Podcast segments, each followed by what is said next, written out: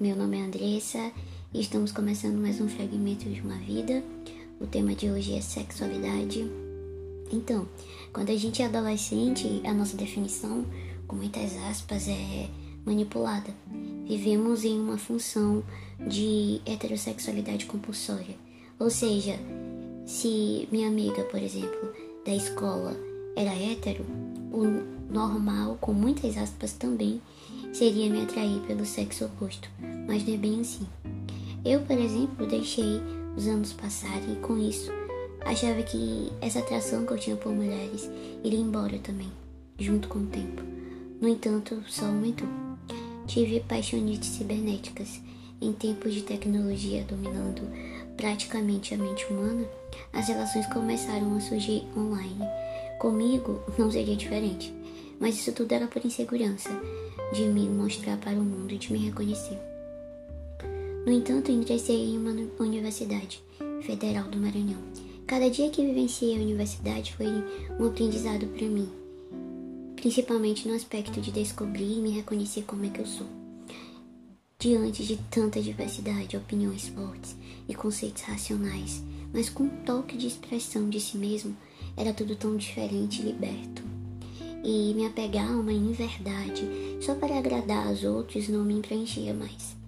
Pelo contrário, me fragmentava, me, de, me tirava o fôlego, sufocava, apertava meu ser em uma caixa da qual eu não cabia há muito tempo. Mas nesse processo de reconhecimento de quem eu era e o que eu sentia, eu me apaixonei. Me encantei, me iludi, mas vivi intensamente. Sim, e foi por uma mulher. Ah, a partir daí eu senti vibrar meu corpo e sair faíscas dos meus pensamentos quando o assunto era o sexo feminino. Quando me olhei no espelho e me compreendi como mulher com deficiência e lésbica. Foi um boom, mas foi perfeito. Compreendi que aceitar e me permitir viver a minha sexualidade foi um ato de liberdade.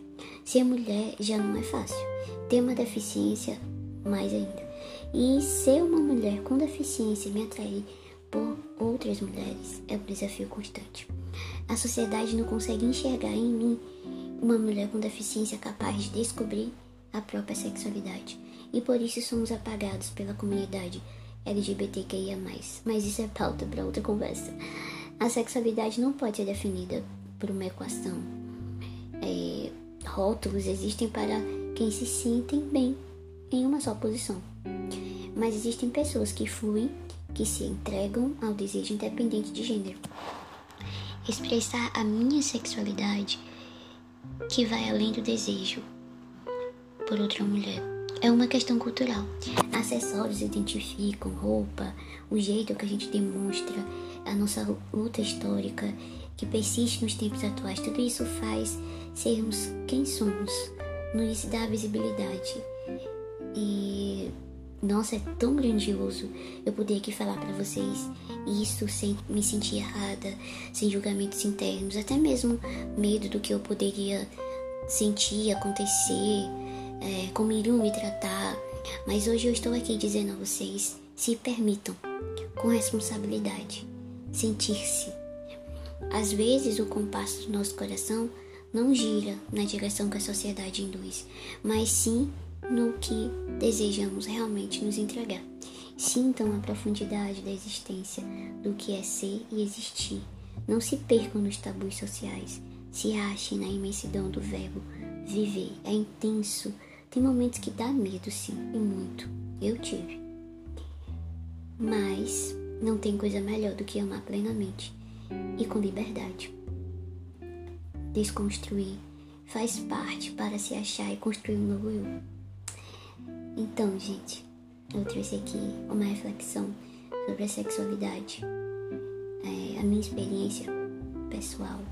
E com certeza vai de encontro a muitas outras experiências em relação a medo, a se descobrir com receio de ser julgada. E isso é algo comum, infelizmente.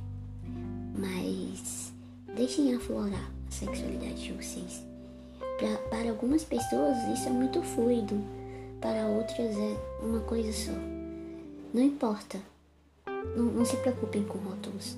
Só se preocupem em amar a pessoa, sabe? Sentir a pessoa, desejar a pessoa.